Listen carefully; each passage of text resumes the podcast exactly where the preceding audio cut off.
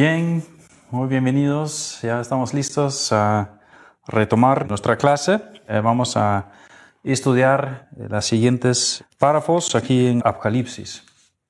Pero eh, primeramente quisiera mencionar ¿no? de que eh, ya como, como ya hemos escuchado varias veces, ¿no? hay, diferentes formas de, interpretar ese libro, ¿no? hay, hay diferentes teorías. ¿no? Y por ejemplo, la, la teoría histórica de la, de la Iglesia, eh, sigo volviendo a mencionarlo eh, porque eh, también tiene muy buenas consideraciones con respecto a lo que es eh, el texto acá.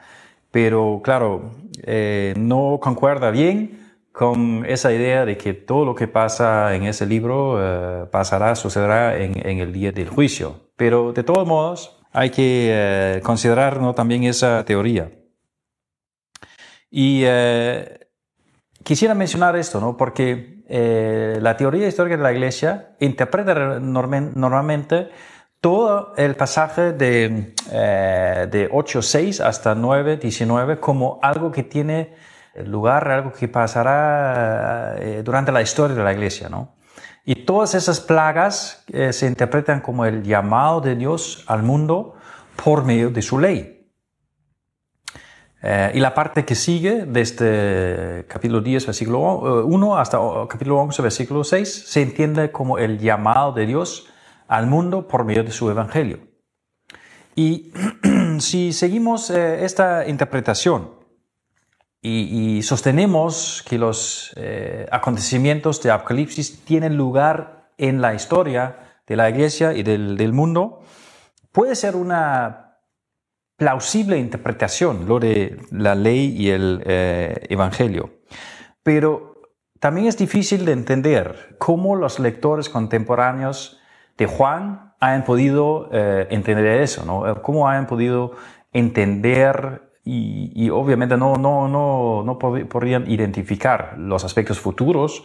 Es como también en el Antiguo Testamento las profecías ahí, eh, no, claro, tenían un mensaje para eh, la actualidad y, y, no, no siempre era posible, ¿no? Entender la parte futurística. Lo mismo pasa aquí. Y, y, y bueno, muchas veces los eh, comentaristas tratan de identificar eh, ciertas épocas y personas históricas eh, como por ejemplo difer diferentes emperadores, ¿no? Eh, diciendo que bueno, lo que está pasando eh, cuando se toca el quinto o el cuarto, la cuarta trompeta, eh, se trata de esa época de la historia, se trata de ese emperador. Y, y yo creo que sí es correcto que Dios sigue llamando con su ley, con su evangelio, que lo ha hecho durante toda la historia. y por eso no quiero descartar totalmente esta interpretación. Pero la debilidad, como yo lo veo, de esa teoría es que siempre corre el riesgo de interpretar y, um, identificar arbitrariamente a personas y acontecimientos históricos. Y eso hay, que tener un poco de cuidado uh, con, con esto. Bienvenido a Buceando en la Biblia, donde exploramos la palabra de Dios. El podcast está producido por Centro Sarepta un instituto bíblico en Alicante, España. Abre tu Biblia y anímate a bucear con nosotros.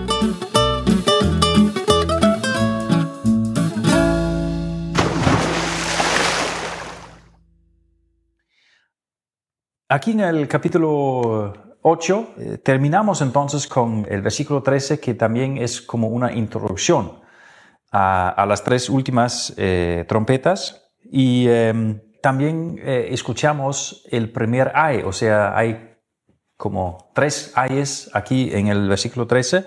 Y eh, ese, ese término, ay, se utiliza a menudo en el, en el Antiguo Testamento eh, para designar la desgracia de una guerra o el juicio sobre los pueblos. Muchas veces se refiere directamente a la cercanía del día del, del Señor. Y hay, hay eh, vamos a, ver, ¿no? De que aquí son, aquí tenemos los primeros ayes, pero siguen cuatro más eh, y, hay, como siete ayes en, el, en, el, libro. Y, aquí vamos a buscar un ejemplo, ¿no? De, que este, de que un ay está estrechamente relacionado con el día del juicio, porque Eso también es algo que, muestra eh, lo que es la teoría aquí de que, de que todo realmente se trata del, día del, eh, del, juicio.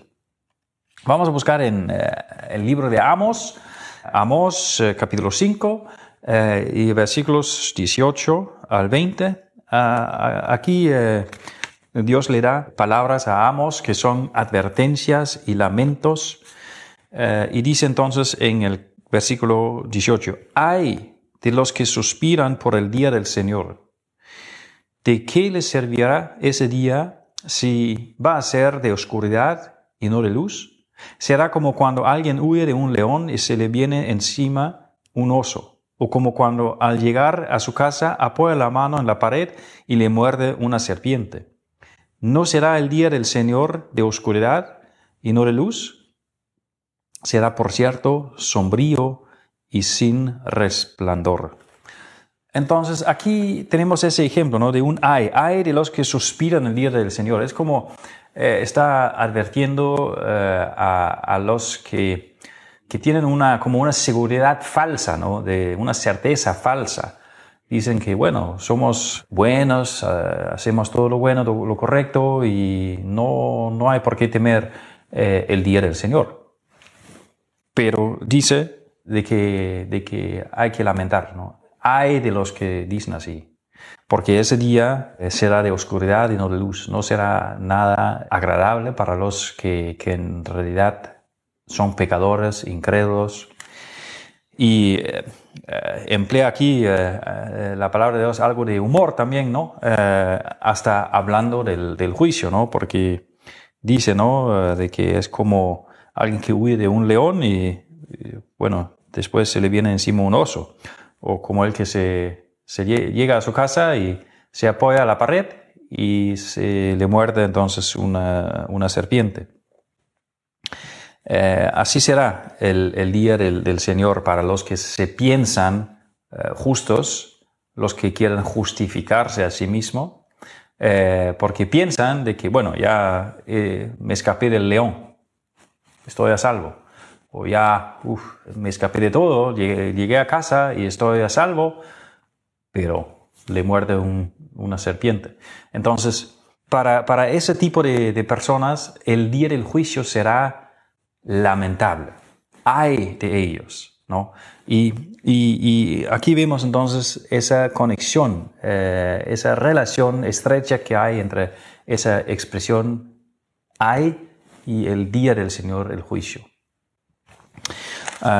Y es lo que, lo que eh, se nos describe, eh, y por eso en, en, uh, en, el versículo 13, en capítulo 8 y en adelante también, y por eso también eso nos muestra de que eso se tiene que ver, tiene que ver con el día del juicio, ese día que será de, de, de lamento. vamos a seguir leyendo entonces el capítulo 9. Tocó el quinto ángel su trompeta y vi que había caído del cielo y la tierra una estrella a la cual se entregó la llave del pozo del abismo. Lo abrió y del pozo subió una humerada como la de un horno gigantesco y la humerada eh, oscureció el sol y el aire. De la humerada descendieron langostas sobre la tierra y se les dio poder eh, como el que tienen los escorpiones de la tierra. Se les ordenó que no dañaran la hierba de la tierra ni ninguna planta ni ningún árbol, sino solo a las personas que no llevaran en la frente el sello de Dios. No se les dio permiso para matarlas, sino eh, solo para torturarlas durante cinco meses. Su tormento es como el eh, producido por la picadura, el producido por la picadura de un escorpión. En aquellos días la gente buscará eh, la muerte, pero no la encontrará. Desearán morir, pero la muerte huirá de ellos. El aspecto de las angostas era como de caballos equipados para la guerra. Llevaban en la cabeza algo que parecía una corona de oro y su cara asemejaba a un rostro humano. Y sigue entonces describiendo las langostas y eh, dice en el versículo 11, el rey que los dirigía era el ángel del abismo, que en hebreo se llama Abadón y en griego Apolión. El primer ay ya pasó, pero vienen todavía otros dos. Y se dice entonces, tocó, el sexto, eh, tocó el sexto ángel su trompeta, oí una voz que salía de entre los cuernos del altar de oro que está delante de Dios. A este ángel que tenía trompeta la voz le dijo, suelta a los cuatro ángeles que están atados a la orilla del gran río Éufrates. Así que los cuatro ángeles que habían sido preparados precisamente para esa hora y eh, ese día, mes y año quedaron sueltos para matar a la tercera parte de la humanidad. Oí que, el número de las eh, tropas de caballería llegaba a 200 millones.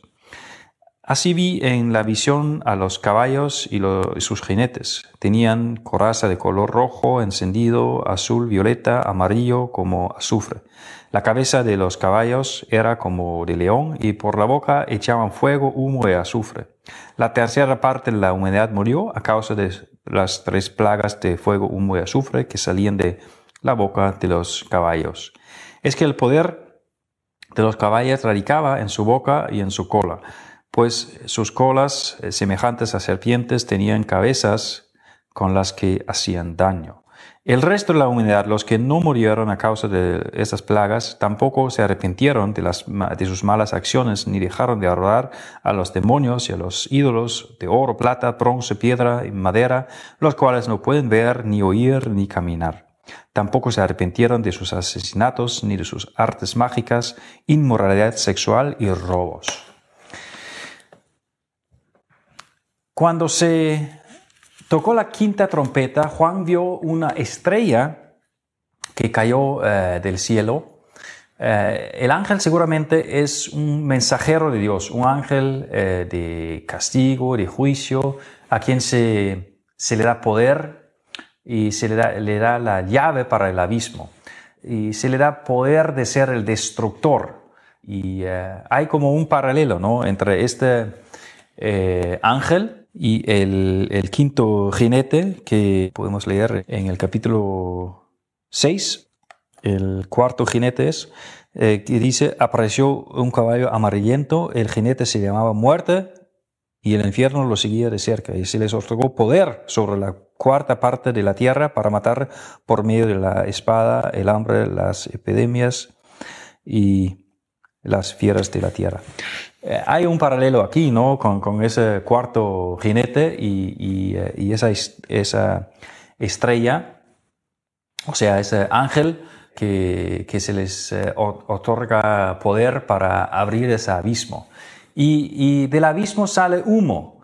Y el humo también es un, tema típico cuando se habla del juicio de Dios. Eso ya lo hemos mencionado varias veces, pero podemos buscar una cita del Nuevo Testamento en eh, Mateo 13, es, una palabra de Jesús mismo, eh, que dice, ¿no? De que los, es, es como el, eh, la conclusión ¿no? de la parábola de, de, la mala hierba, y dice, les arrojan al horno encendido, donde habrá llanto y rechinar de dientes. Y, y el lore de fuego y humo es realmente algo que, que siempre está eh, relacionado con, con, el juicio de Dios, ¿no? Para, simplemente para hacernos entender de que eso es lo que está pasando ahora.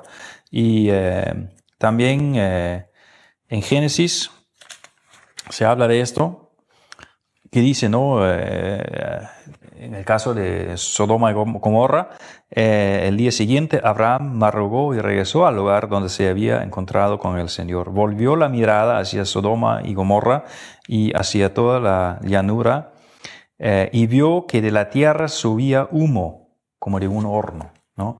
Entonces, el horno, el humo, eh, eh, son, son símbolos siempre de la, del juicio de Dios.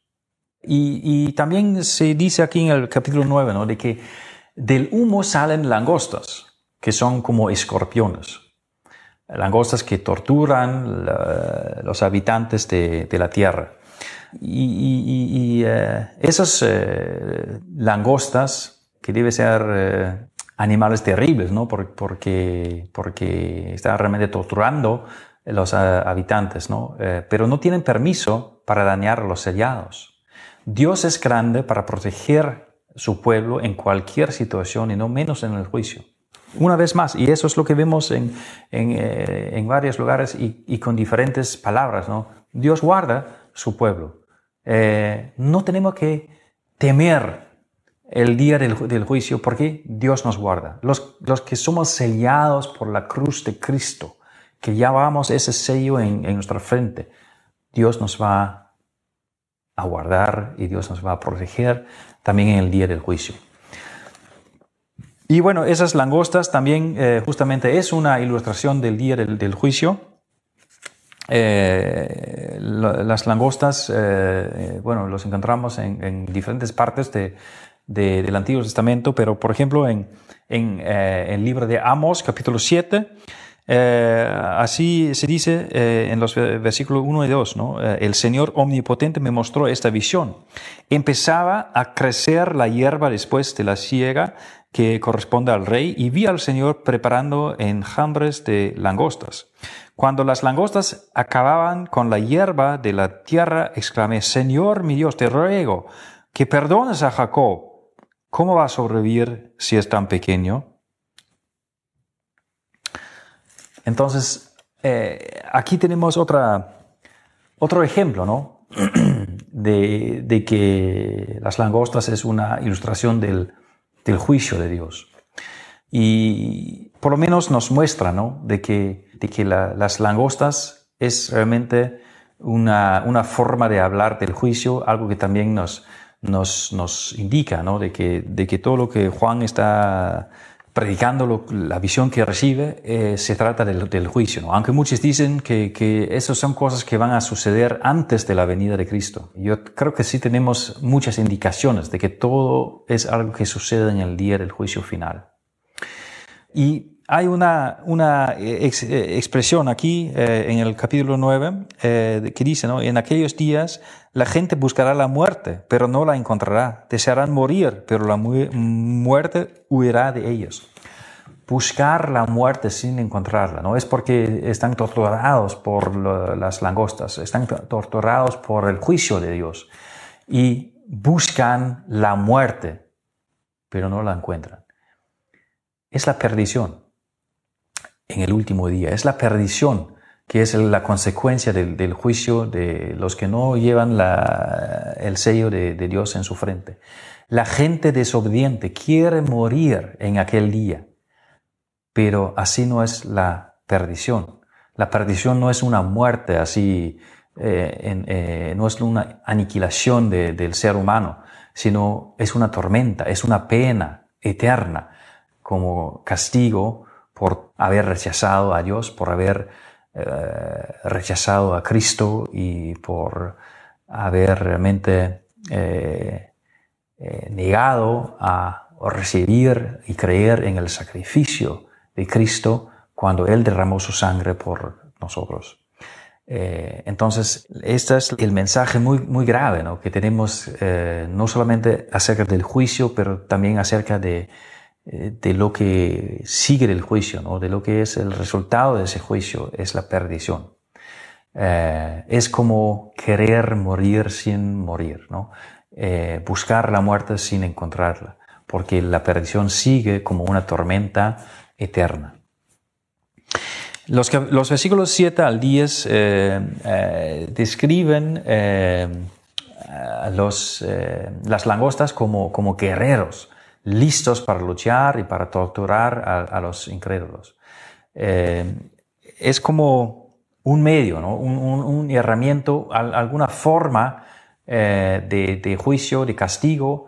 Eh, obviamente no son langostas así verdaderas, no son langostas reales, pero nos damos cuenta también porque no solamente por la descripción, eh, sino porque dice que, las langostas tienen un rey que las dirige, eh, el que es denominado el ángel del abismo. Y, esto también nos indica que, no se trata de una plaga de langostas reales, eh, porque langostas no tienen, no tienen un rey. es algo que la Biblia también nos enseña en, en Proverbios capítulo 30. Ahí dice, en el versículo 27, las langostas no tienen rey, pero que avanzan en formación perfecta. ¿no? Ahí está dando algunas lecciones de la naturaleza y de los animales, eh, las hormigas y, también eh, las gatijas, eh, y aquí también las langostas, ¿no? que no tienen rey, pero de todos modos avanzan en formación perfecta. Pero aquí se dice que tienen rey, ¿no? Entonces no, no, no está hablando de, langostas reales como en el caso de las plagas en Egipto. No sabemos exactamente de quién se habla al mencionar el rey de las eh, langostas, eh, pero no es el diablo, porque el diablo no forma parte del, eh, del juicio de Dios, sino que él es juzgado él mismo, el diablo mismo será juzgado en el, en el día del juicio.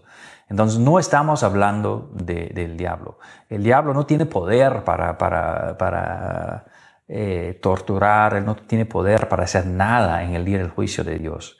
Y, em, ese rey del abismo, de, los, em, eh, el ángel del abismo, lleva un nombre que significa destrucción, o que significa el lugar de la perdición.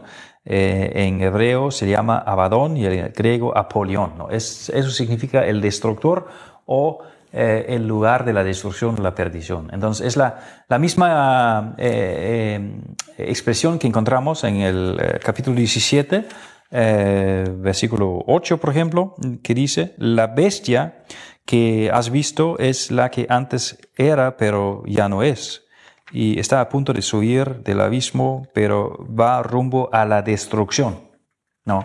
Entonces, la bestia también es destinada eh, a, ese lugar de destrucción, a, esa, a, la perdición. Y eh, en el versículo 11 también dice, la bestia que antes era, pero ya no es, es el octavo eh, rey. Está, está incluido entre los siete y va rumbo a la destrucción. Entonces, eso es una forma de hablar de la perdición, el lugar de la destrucción. Y, eso nos indica que la plaga de las langostas trae la perdición a los incrédulos que no llevan el sello de Dios en su frente. Es, la, conclusión, es lo, que, lo que causará ¿no? esa, esa, plaga, es lo que sigue esa plaga, es realmente eh, la, la perdición. En eh, los versículos 13 al 19 escuchamos sobre el orden de soltar los ángeles de Eufrates y eh, dice ¿no? de que suelta a los cuatro ángeles que están a la orilla del gran río Eufrates. Eh, y, nos damos cuenta de que ese orden de soltar los ángeles viene de Dios mismo. Esto se menciona también para demostrar que el juicio es de Dios. Eh, y para recordarnos que es, Él es el eterno y el santo, santo, santo Dios que está detrás, eh, Él es quien está detrás del, del juicio del mundo. Eh, no ha salido de su control, no ha salido de ninguna otra fuente, sino de Dios mismo. y es probable que, esos cuatro ángeles sean los mismos ángeles que, que se ha mencionado en el capítulo 7 versículo 1, eh, que, dice, después de esto vi a cuatro ángeles en los cuatro ángulos de la tierra.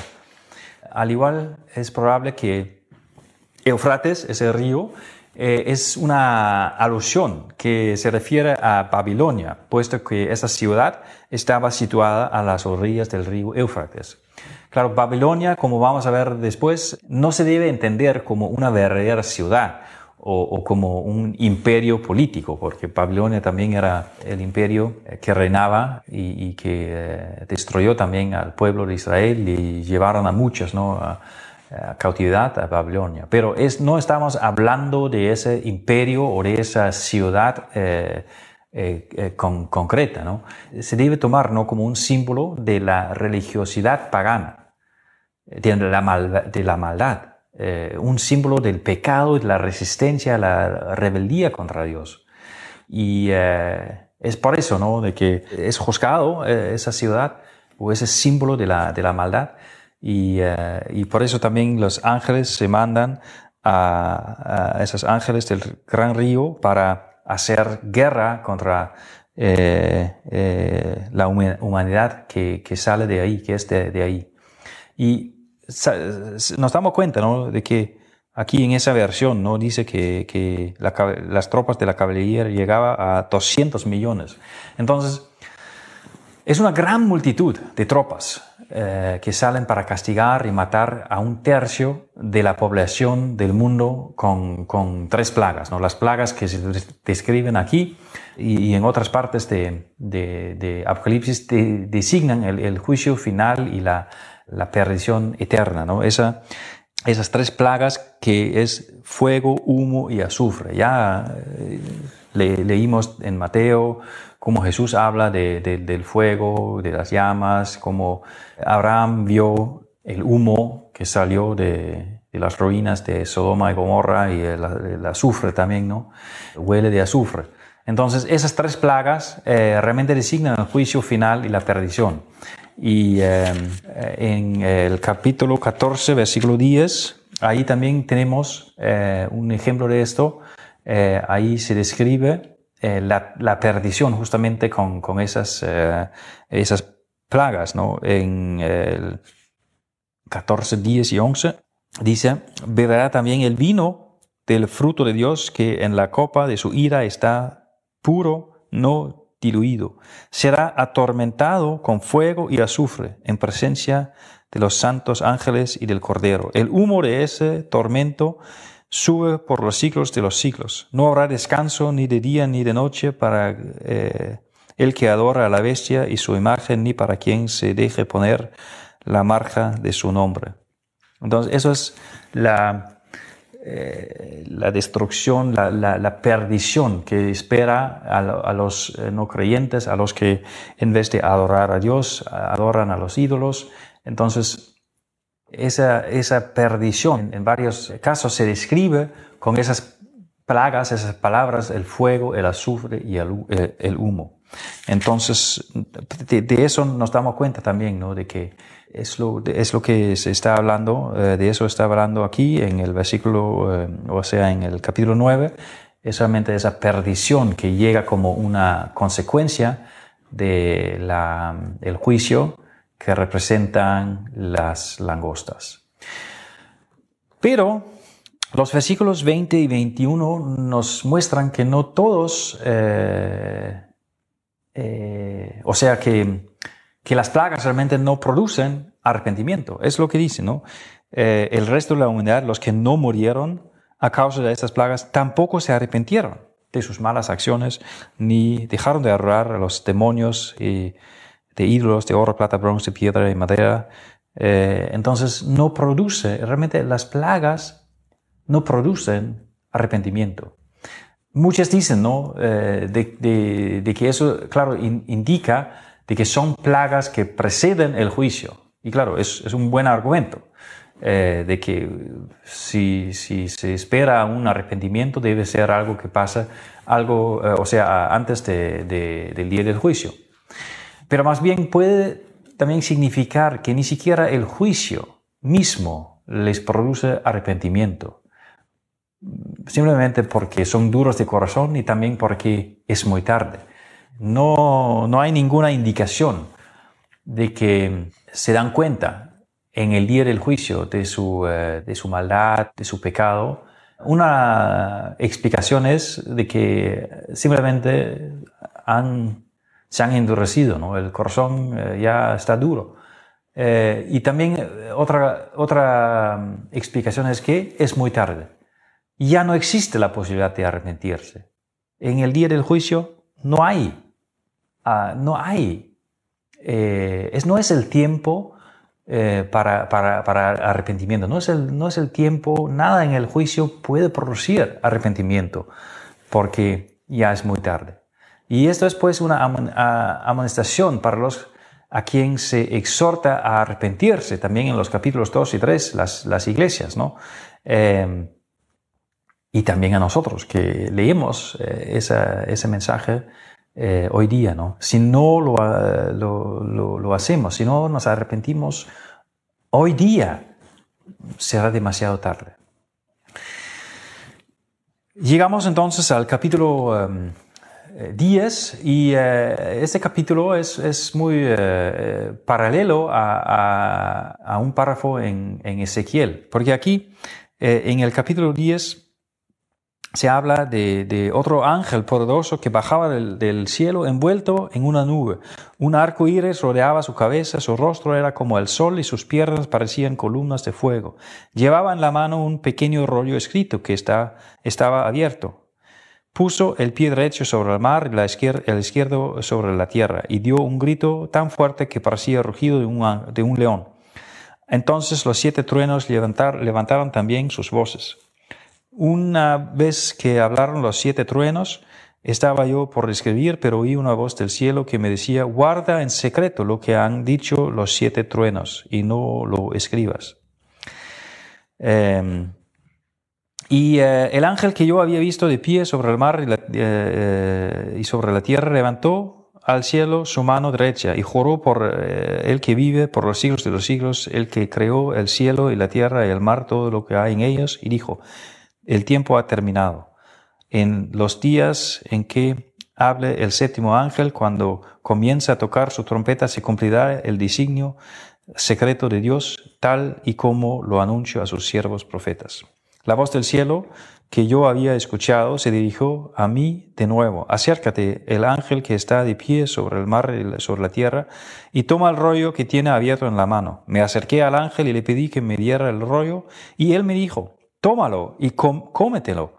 Te amargará las entrañas, pero en la boca te sabrá dulce como la miel. Lo tomé de la mano del ángel y me lo comí. Me supo dulce como la miel, pero al comérmelo se me amargaron las entrañas. Entonces se me ordenó, tienes que volver a profetizar acerca de muchos pueblos, naciones, lenguas y reyes. Eh, ese texto es un paralelo a un texto en Ezequiel, eh, donde Ezequiel también recibe un rollo eh, y se le dice que será, y dice que bueno, al comer, comerlo tenía un sabor dulce. ¿no?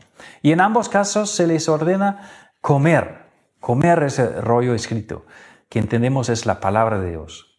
El propósito de comer rollo es que que deben profetizar. ¿no? El propósito es profetizar esa palabra eh, escrita eh, en, este rollo. Y, como eh, Ezequiel profetizó contra Israel y llamaba al, arrepentimiento a Israel, Juan iba a profetizar acerca de las naciones y los pueblos. y el ángel que baja del cielo con el rollo puede ser Cristo porque la descripción del ángel es adecuada a, él. Y grita con un voz eh, como un rugido de león, y eso también puede referirse ¿no? al poderoso león de, la tribu de Judá, que es Cristo. Em, y, se, dice ¿no? de que Dios ha anunciado su evangelio ¿no? para sus profetas y, eh, aquellos que han predicado eh, su palabra, su evangelio a los profetas, y aquellos han anunciado y profetizado eh, ese evangelio predicado en todo el mundo. Y en Apocalipsis la predicación del evangelio se entiende escatológicamente, ¿no? Entonces, es porque se anuncia la segunda venida de Cristo. El evangelio en este libro es la venida de Cristo. Entonces Dios ha anunciado su evangelio a sus profetas hablando tanto de la primera como de la segunda venida de Cristo. Eh, la primera venida en el Antiguo Testamento, preparando, eh, profetizando, eh, y acá eh, eh, en, el Apocalipsis habla de la segunda venida. y hay que entender entonces de que la segunda venida de Cristo es evangelio, son buenas nuevas, son buenas nuevas. Al creer en el, el evangelio del perdón de nuestros pecados, también se nos da una promesa firme e inquebrantable de la consumación eterna de la salvación, la que, la que, la que vendrá cuando Jesucristo venga por segunda vez. Entonces, a pesar de todo lo que, las terribles descripciones del, juicio, la segunda venida de Cristo es evangelio para los que en Él creen. El ángel le ordena a Juan que coma el rollo escrito y dice que tendrá un sabor dulce en la boca, pero que, que dará una sensación amarga eh, en el estómago. Y, también es muy paralelo al texto en Ezequiel capítulo 2.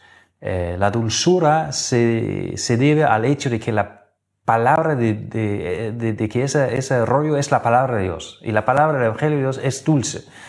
Eh, y, el Evangelio ¿no? es parte de ese, ese mensaje, pero al mismo tiempo es un mensaje pesado porque en el caso de Ezequiel él tenía que ir al pueblo de Israel para llamarlo al arrepentimiento, pero como dice Ezequiel 3.7, no iban a darle caso al mensaje, no iban a escuchar.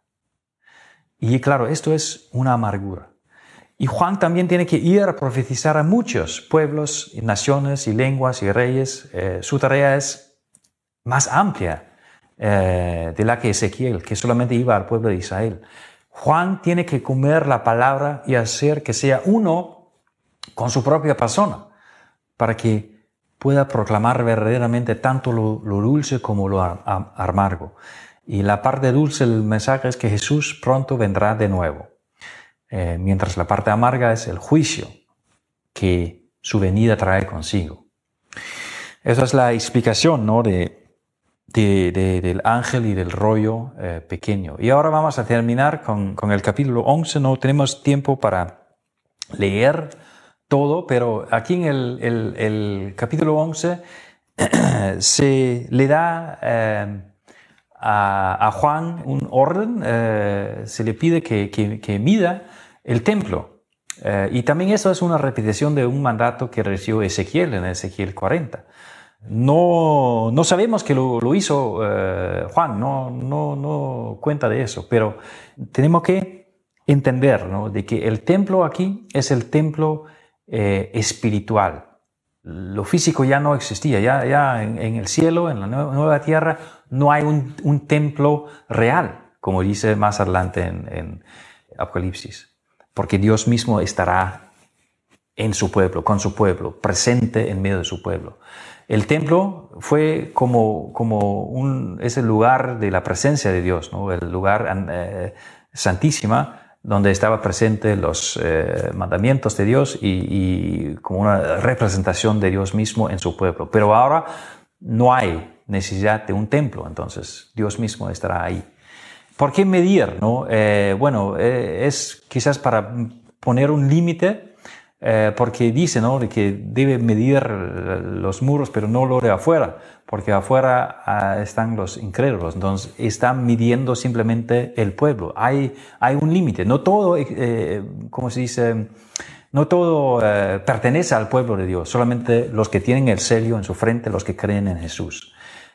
y los que sí creen están bajo la protección de Dios también.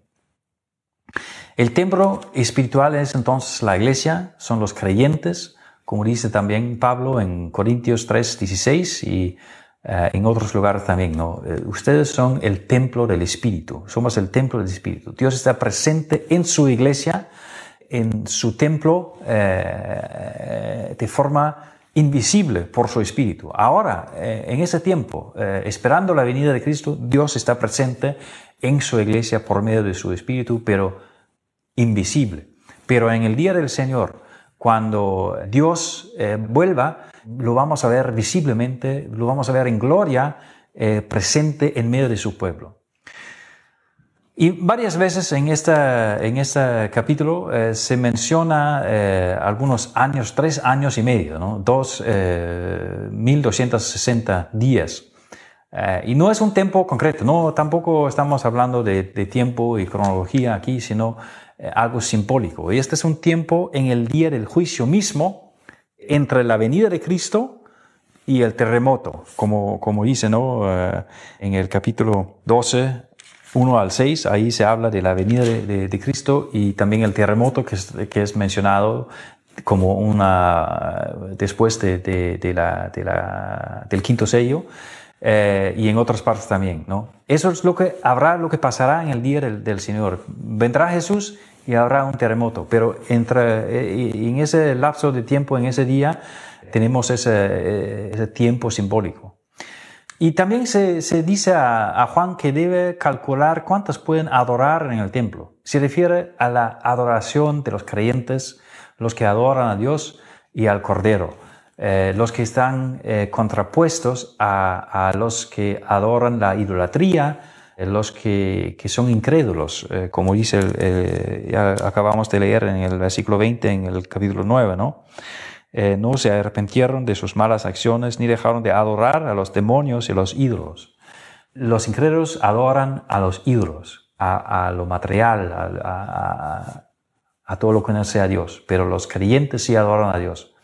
Y es posible ver esa medición del templo como un acto simbólico que muestra que los siervos de Dios son protegidos contra lo que sucederá durante esos, eh, ese tiempo, ¿no? esos 42 meses, esos, esos, eh, ese tiempo, ese lapso de tiempo simbólico.